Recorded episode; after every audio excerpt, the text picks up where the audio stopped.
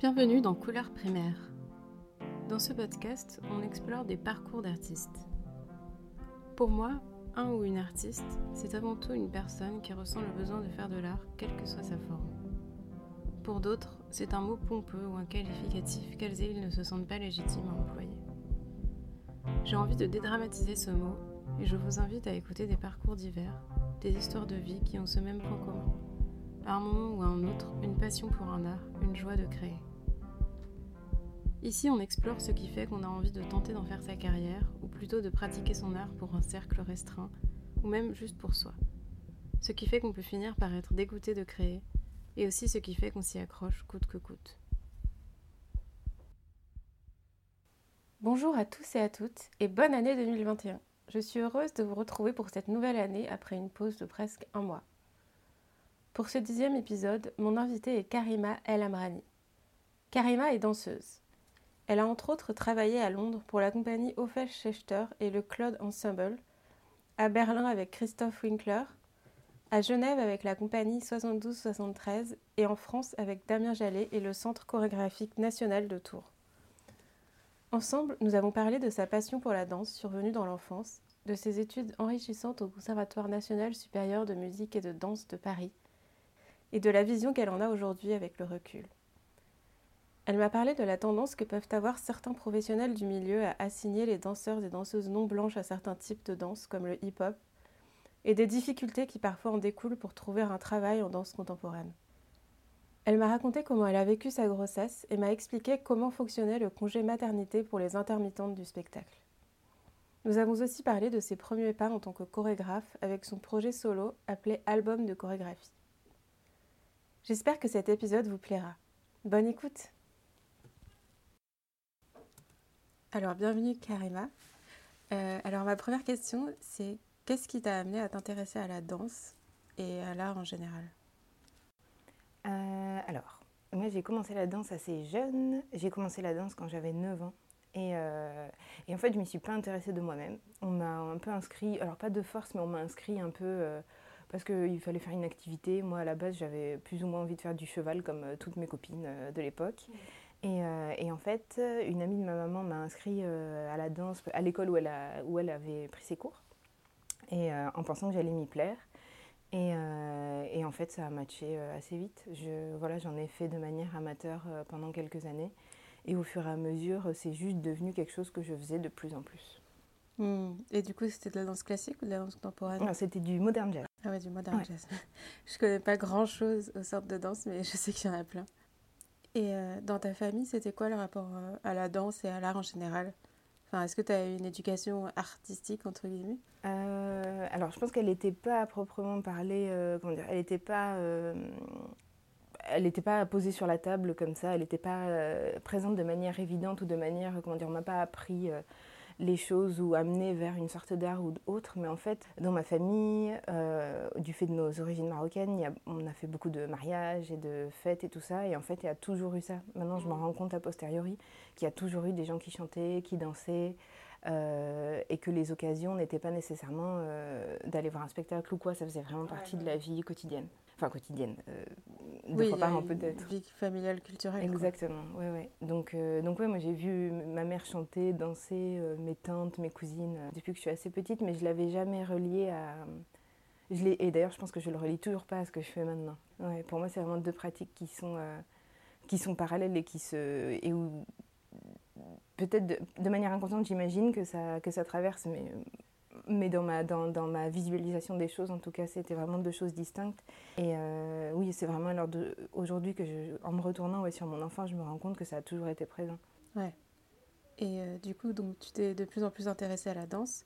Et du coup, tu as directement fait des études de danse après le lycée ou tu as commencé avec d'autres études?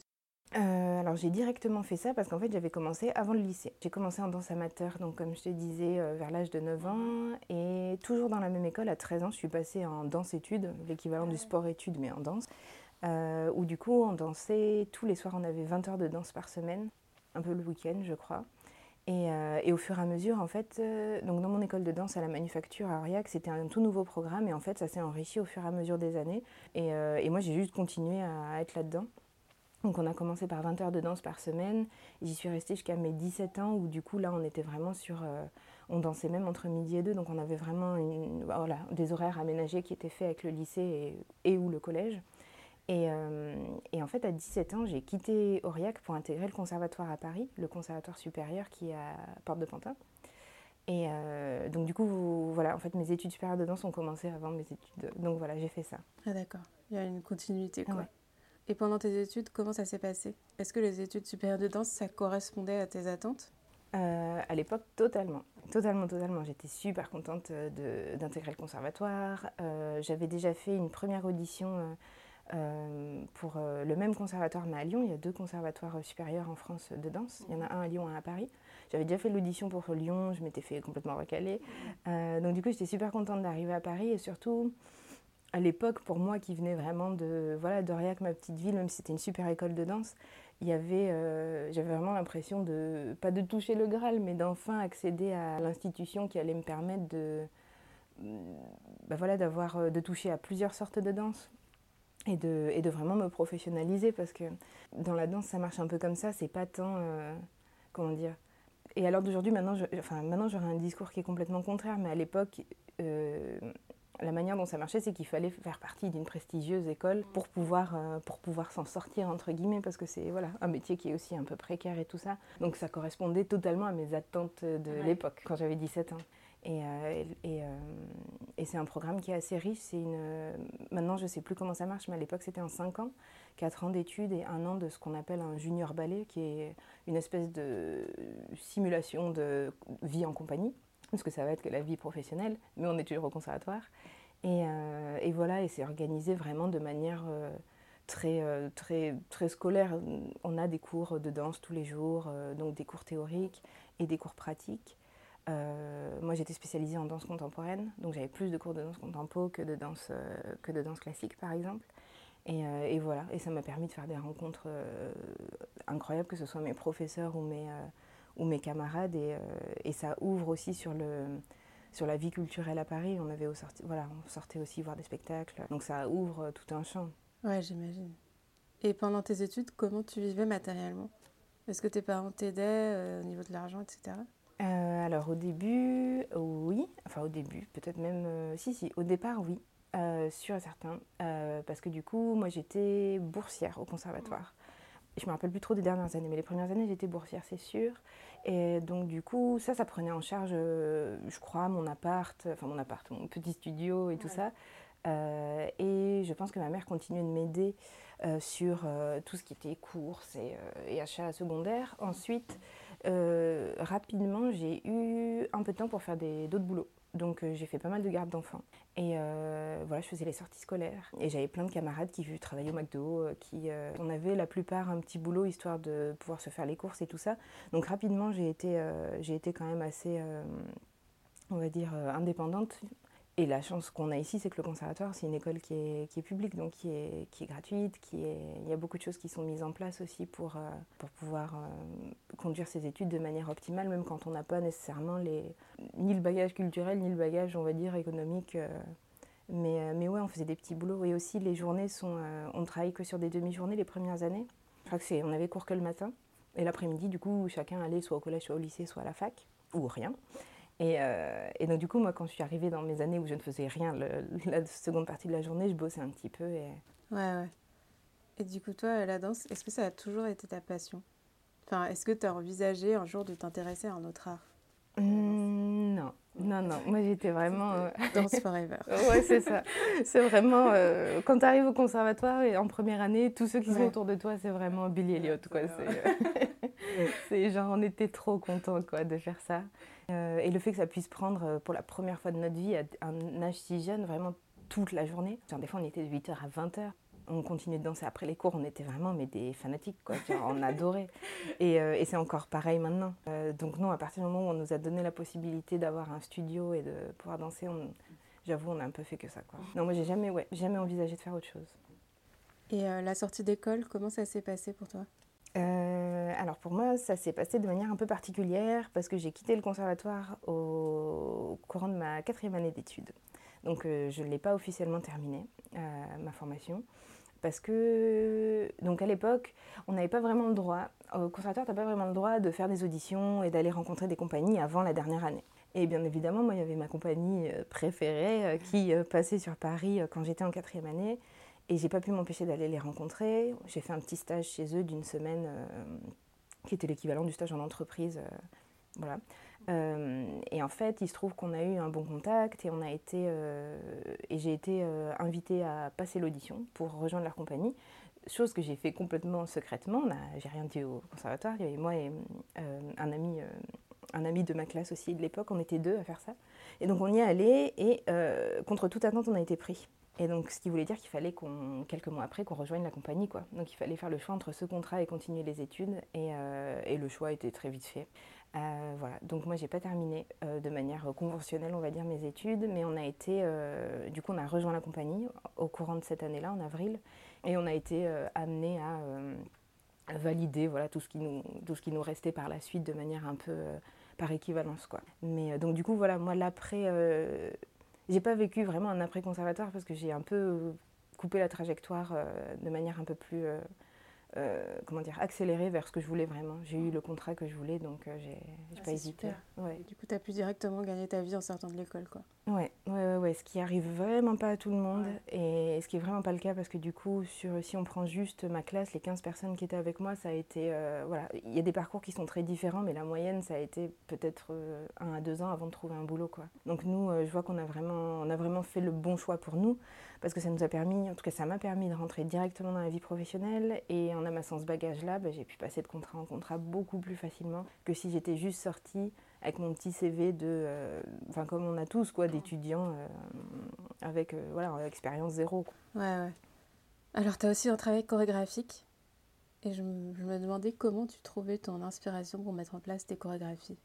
Enfin c'est peut-être un peu naïf parce que comme je disais je connais rien à la danse mais je me demandais si c'était du coup par exemple un truc qui vient instinctivement Enfin, genre les gestes, ou si c'est quelque chose de hyper travaillé et que chaque geste a un sens, entre guillemets, caché pour toi euh, Alors, ça, ça, dépendra du projet et ça dépend, de, ça dépend du projet.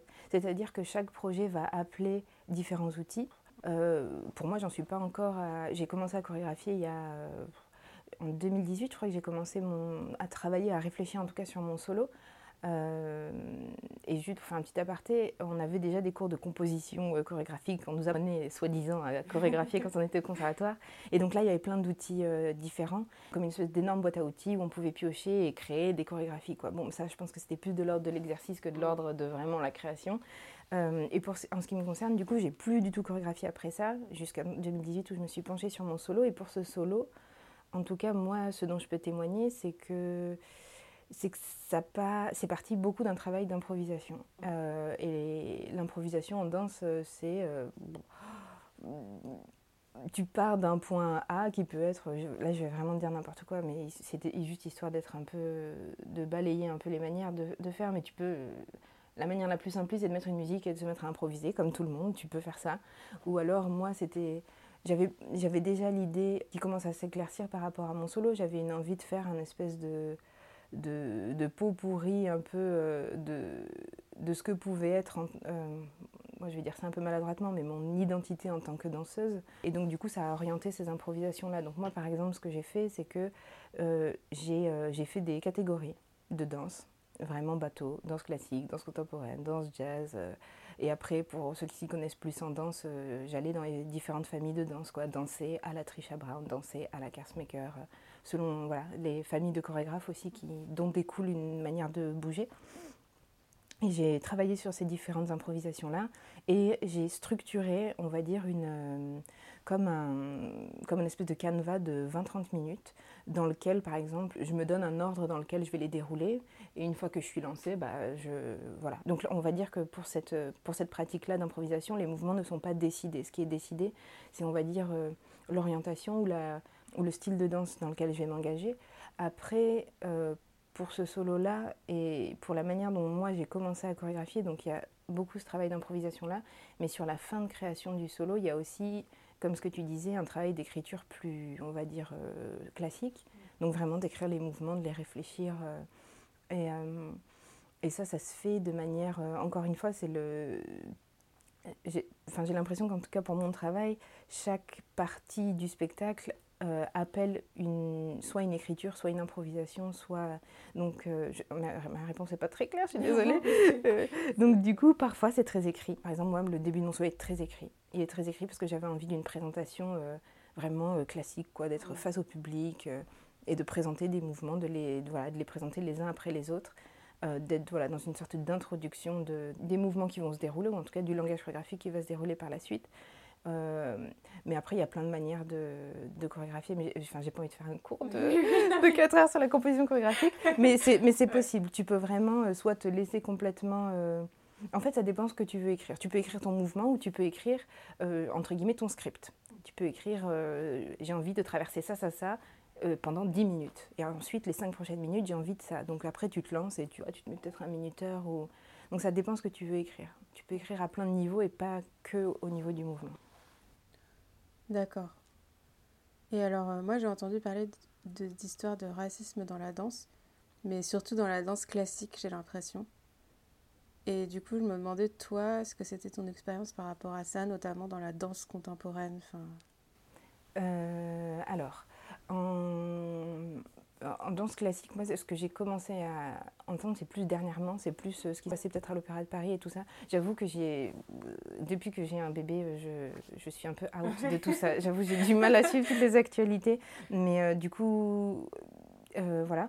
Et pour ce qui est de mon expérience en danse contempo, je ne sais pas si je peux dire que c'est mon expérience en tant que danseuse contemporaine, mais c'est plus, je pense, mon expérience en tant que moi. Et je travaille en danse contemporaine, mais comme j'ai pu parfois faire des projets plus par exemple, j'ai travaillé à l'Opéra de Paris un moment, donc en fait, je pense que ça dépend des, des choses. Et je pense que. Après, c'est peut-être plus le reflet d'une époque. Donc, je suis vraiment pas un exemple à, à suivre ni général. Mais euh, pendant mes études, j'ai l'impression de ne pas l'avoir vu du tout. Vraiment pas. Parce que, comme je disais, moi, j'étais dans. Euh, Billy Elliot, quoi. J'étais juste trop contente de danser, trop contente de. Donc, je pense que j'étais hyper aveugle à ça. J'avançais et tout ça. Puis petit à petit, je pense qu'au fur et à mesure des comptes, j'ai aussi commencé, pardon, je vais dire les choses dans l'ordre, j'ai commencé à danser en Angleterre. Donc le rapport euh, à moi, on va dire mes origines ou ma couleur de peau, était complètement différent parce que dans la compagnie dans laquelle je dansais, on était tous d'ailleurs. Il y avait quelques Anglais de souche, entre guillemets, et sinon le chorégraphe était israélien, euh, on était trois Français et on rigolait toujours parce que tout le monde nous dit Ah ouais, donc euh, les Français c'est comme ça, et on était trois Français, mais en fait de couleur. Donc pour les Anglais, être Français c'était nous et on kiffait trop. On se disait C'est génial. Et ensuite, il y avait, euh, pas, tout, pas en même temps, mais j'ai eu une collègue qui était coréenne, voilà, il y avait des Taïwanais, il y avait juste, voilà, c'était une compagnie qui, voilà, on tournait à l'international et le cast le reflétait. Et donc, du coup, moi, ça a été vraiment très très tard que j'ai commencé, enfin très tard dans ma carrière, qui est encore euh, assez courte, mais euh, que j'ai commencé à, voilà, on va dire, euh, pouvoir avoir un, comment dire, un, être confrontée à, ce, à, à, ces, relents de racisme-là. Je dirais que c'est plus, on va dire, quand je suis rentrée en France et quand je, me suis vraiment établie ici avec des compagnies voilà, quand j'ai plus eu de boulot ici et que du coup je devais vraiment passer beaucoup de temps dans les institutions françaises, que peut-être je m'en suis rendu compte et je m'en suis surtout rendu compte, pas tant par rapport à moi, mais, euh, par rapport à certaines de mes anciennes camarades de classe ou amies euh, qui, voilà, qui sont non blanches et qui, et qui du coup, on, venait tous de la même école, mais on voyait qu'on n'avait pas du tout les mêmes parcours et que c'était pas du tout parce qu'on avait des, comment dire, des envies différentes, parce qu'on voulait tous plus ou moins travailler pour les mêmes compagnies, mais on voyait que pour certaines personnes, bah, c'était plus simple et pour d'autres, on les, on les relayait toujours plus vers les projets dits euh, hip-hop ou euh, contemporain hip-hop, alors que tu sors du conservatoire, tu as un des meilleurs diplômes euh, en danse contempo, tu es là, bon, bah, je peux pas danser contempo comme lui à côté, là. Pourtant, on a fait la même chose.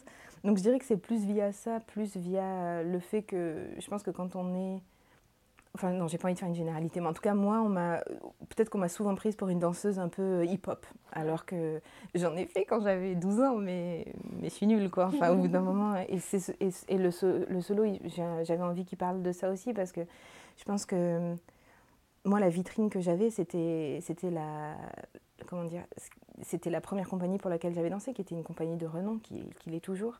Et donc, quelque part, ça, ça a été un peu mon laisser-passer.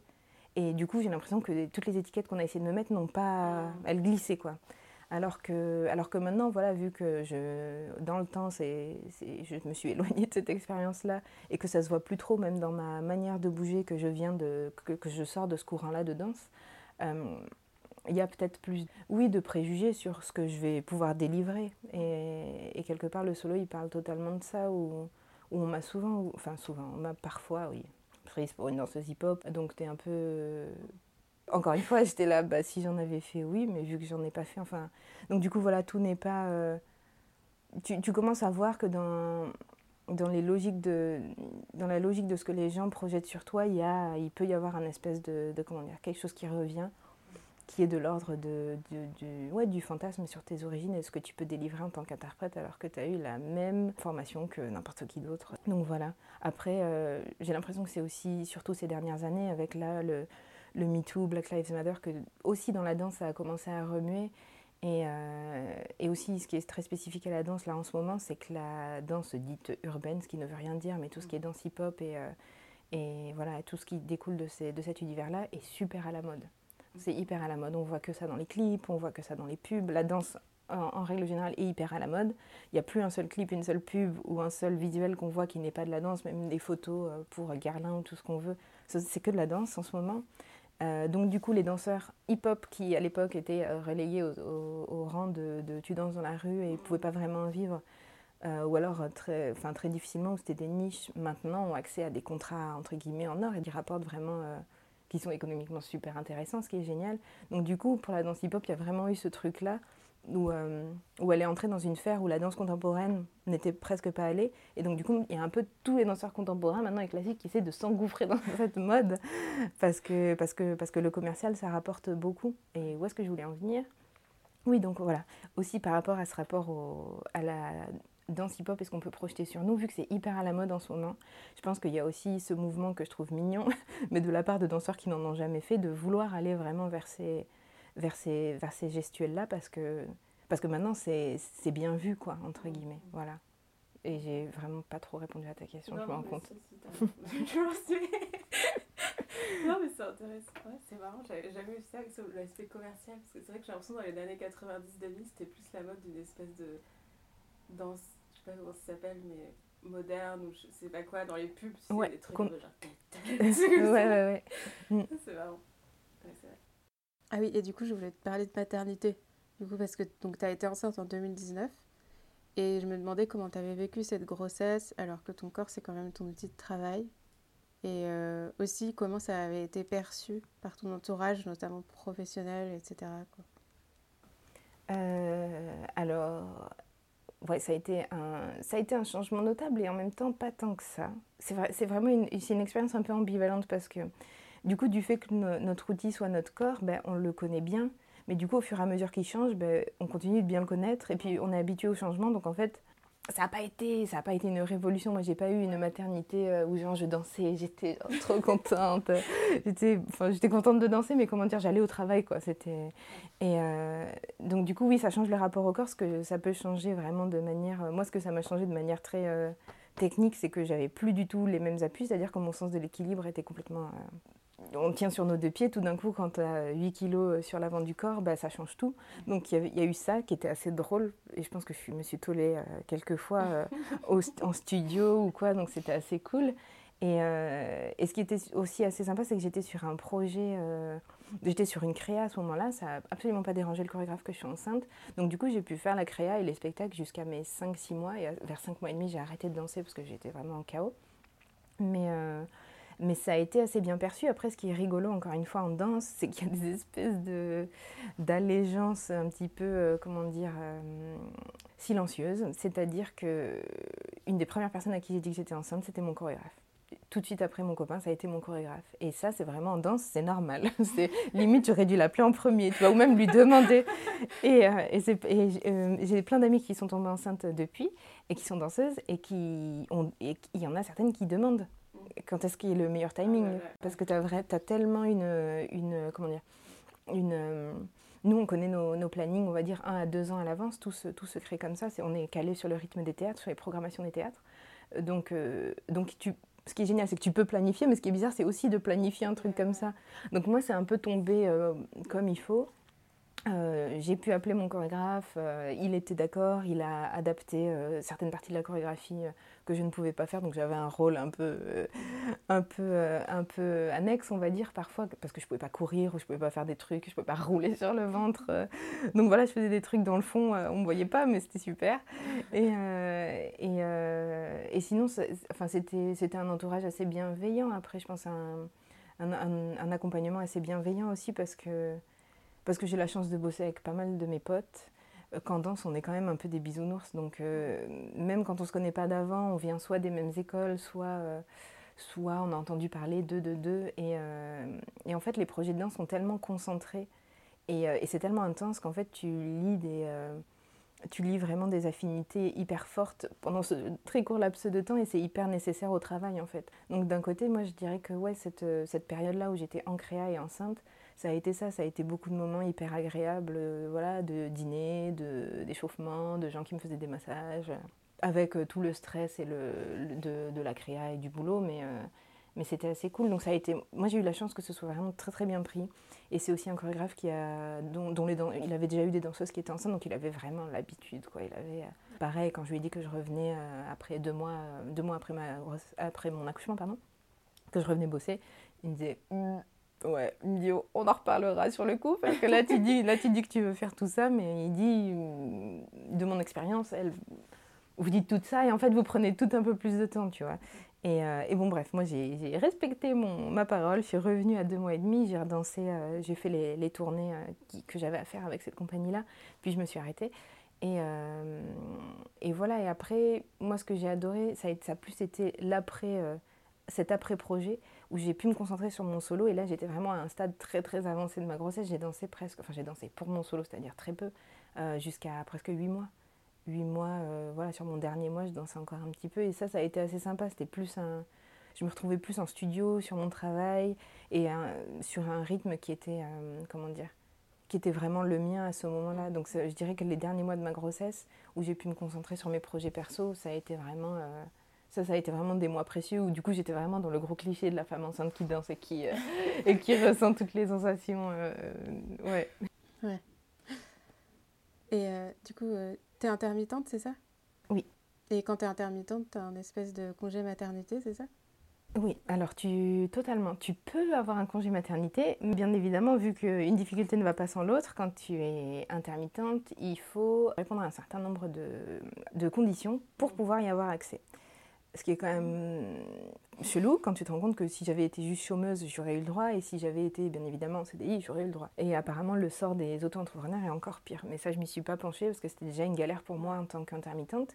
Et en fait, ces conditions-là, euh, quand tu es intermittente, tu te dis bon, bah, je suis intermittente, je devrais y avoir le droit. Les conditions, ça doit juste être, être euh, ça doit juste être euh, avoir 107 heures, enfin.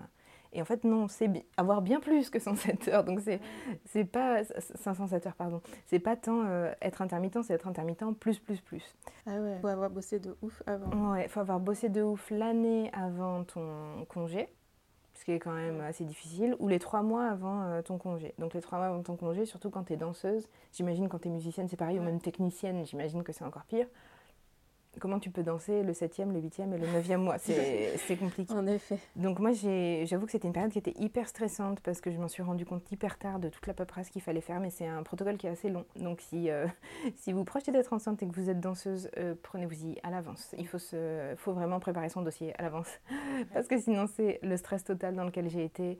Euh, donc moi, je ne sais pas où est-ce qu'ils ont trouvé les heures, mais ils les ont trouvées. Donc j'ai eu le droit à mon congé qui est, qui est de la même longueur que le congé, euh, on va dire, normal pour les gens normaux qui ne sont pas artistes.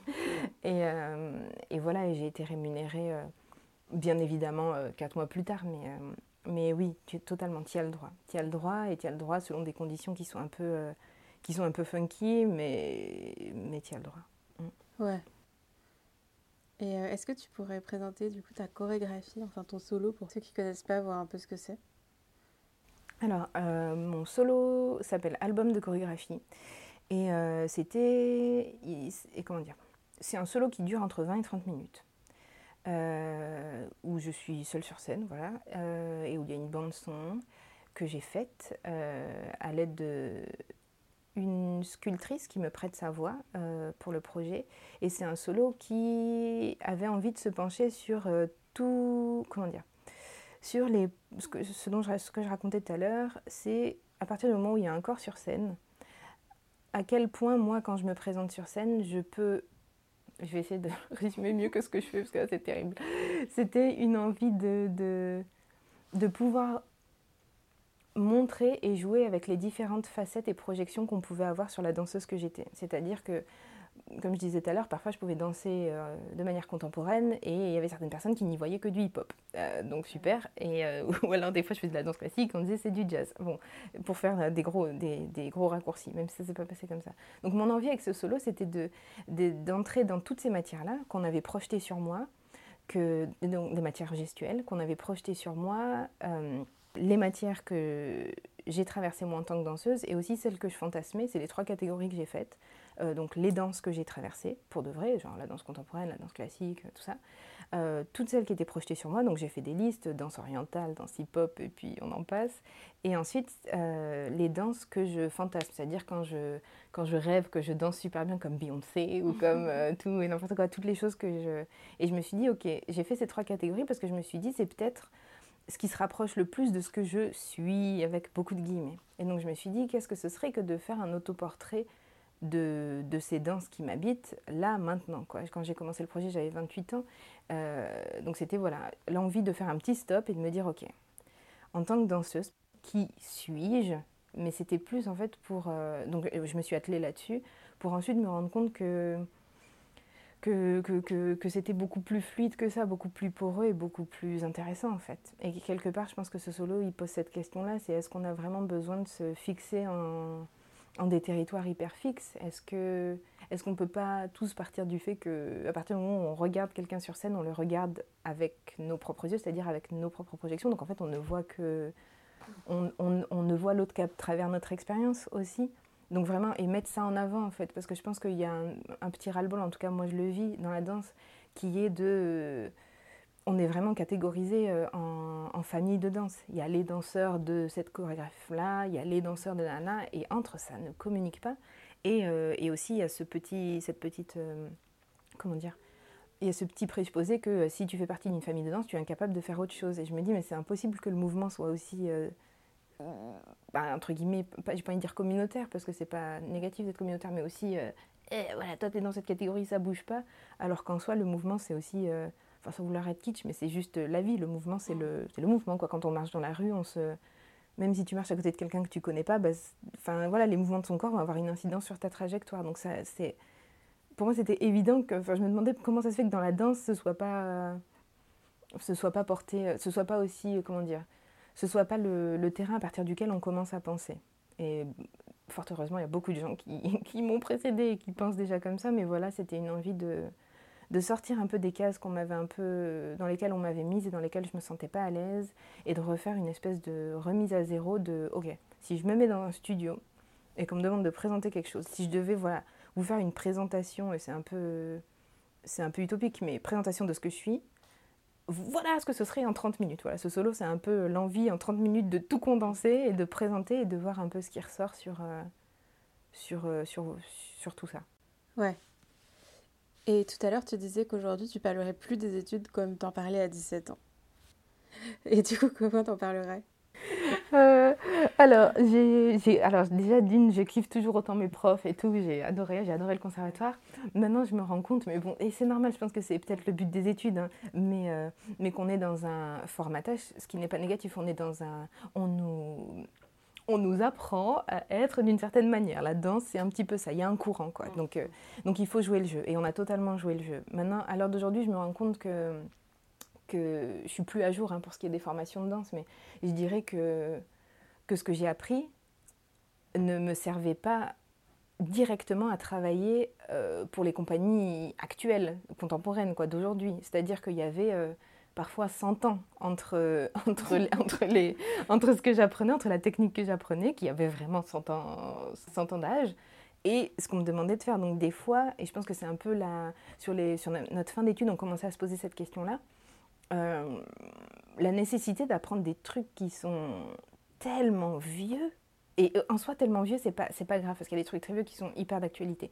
Mais des choses qui ne sont plus d'actualité ou, pas, ou qui sont pas en lien direct avec ce qu'on va faire. Et, et, je pense que maintenant je le comprends, c'est l'envie un peu utopique, même si je suis plus du tout d'accord de, de, de, former à des techniques de base neutres qui doivent te permettre de tout danser. Tu es là, hmm, ouais, je suis pas sûre que ça marche comme ça en fait. Alors que pas du tout, je pense qu'en fait tout de suite tu peux aller dans ta spécificité et y aller à fond.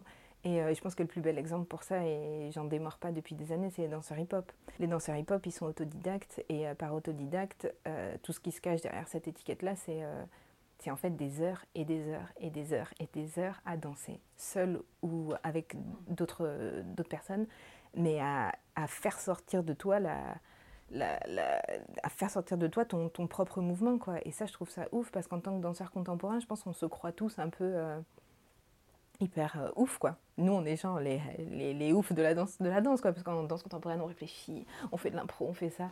Mais en fait euh, certes, il y en a qui passent énormément d'heures en studio à, à bosser, à chercher, mais jamais autant que les danseurs hip-hop, jamais. Je veux dire les danseurs hip-hop euh, avec sans agent, rien du tout, il se réveille le matin, il a rien à faire, il va en training direct. Et moi ça ça m'a énormément posé question sur voilà, sur les dernières années. Et, euh, et, pour moi, c'est eux les vrais danseurs contemporains. Eux, ils réactualisent leur savoir tous les jours. Et, euh, en plus, ce que j'adore, c'est qu'ils ils grandissent les uns avec les autres. C'est-à-dire qu'il y a, un, énorme respect et une mise en valeur de ce que tu es, de ta, voix, de ton mouvement. Il y a une énorme recherche de ton individualité, mais elle se fait qu'en lien avec les autres. Et ça, je trouve que bah, dans, ma, dans ma formation, j'ai pas eu ça, parce que dans ma formation, on, reste sur une formation qui est qui est vraiment bateau classique. Je veux dire, on avait des notes, euh, tu redoublais ou tu passais, euh, et qu'on se le dise ou non, on était en concurrence les uns avec les autres, même si 99% euh, des gens avec qui j'étais en, formation sont mes meilleurs amis à l'heure d'aujourd'hui. Il y a, ça, y a ça. Et je pense que même, peut-être maintenant un peu moins, j'en sais fichtrement rien, mais même dans nos parcours, il reste, il reste ce truc-là de, un peu de, pas de compète, mais de ouais, de comparaison mal placée et tout ça, alors que j'ai l'impression, euh, peut-être de manière un peu utopique et naïve, mais qu'en hip-hop, tu te construis tellement à l'intérieur du groupe, et c'est le groupe qui te porte, et tu portes les autres, que,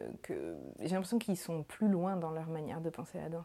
Donc voilà, c'est pour ça que maintenant, je, je vois mon parcours avec un peu plus de, on va dire, d'humilité, quoi. Je me dis, bon, on était mignons, quoi. Genre, on était vraiment de très bons élèves. On était des bons élèves, on a fait ce qu'on nous a demandé, en croyant... Euh, que euh, voilà, euh, en passant par ces quatre ans d'études, on allait pouvoir danser pour tout le monde. Genre, euh, mais en fait, c'est pas possible. Et puis vraiment, je le souhaite à personne, en fait. Parce que, enfin, bon, bref.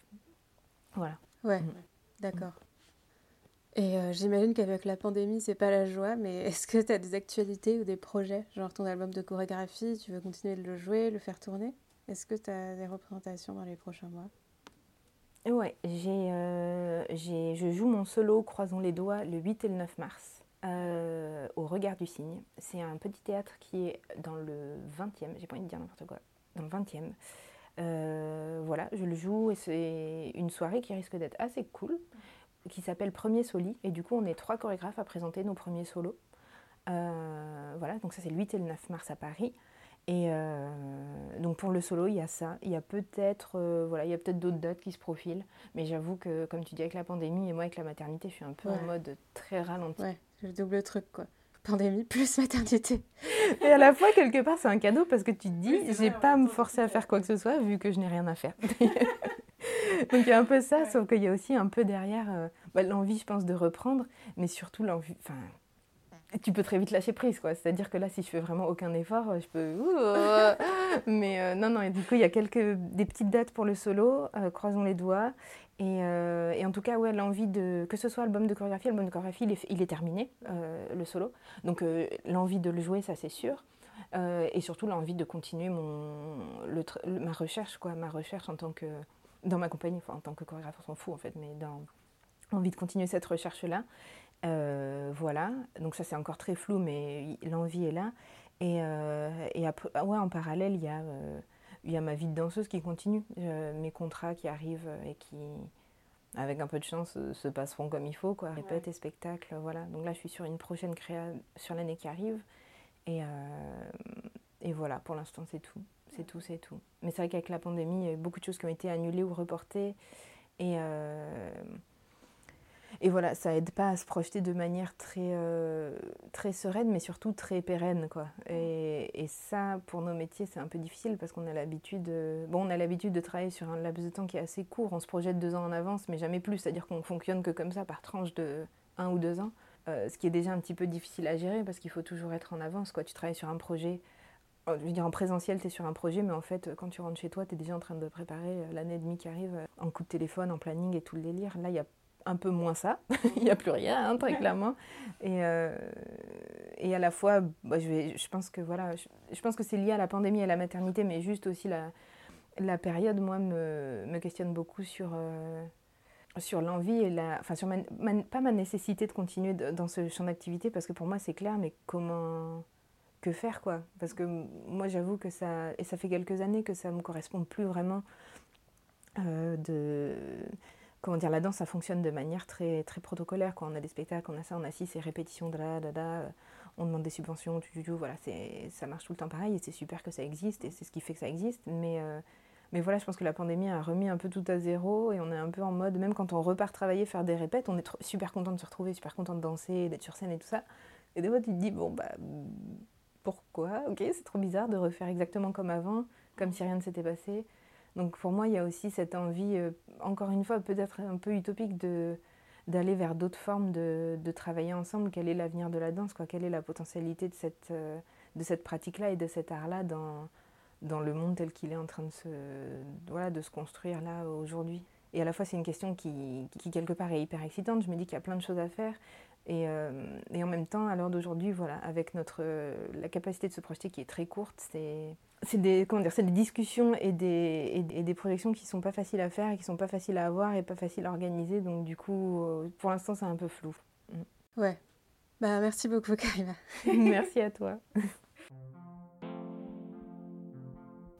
Et voilà, c'est la fin du podcast. Merci beaucoup à Karima d'avoir partagé son parcours avec nous. Mille merci à Podium Club pour la musique du générique. Vous pouvez retrouver Karima sur Instagram sous le pseudo Kokelam, écrit K-O-K-E-L-A-M. Elle présentera son solo album de chorégraphie le 8 et le 9 mars au Regard du Cygne à Paris, au 210 rue de Belleville dans le 20e arrondissement. Si vous avez apprécié ce podcast, n'hésitez pas à en parler autour de vous, à le partager et à lui mettre une pluie d'étoiles. Cela aide beaucoup à le faire connaître et votre soutien est précieux. Vous pouvez écouter tous les épisodes sur SoundCloud, Deezer, Spotify, Apple Podcast et Podcast Addict et suivre nos actualités sur Instagram et Facebook. À bientôt!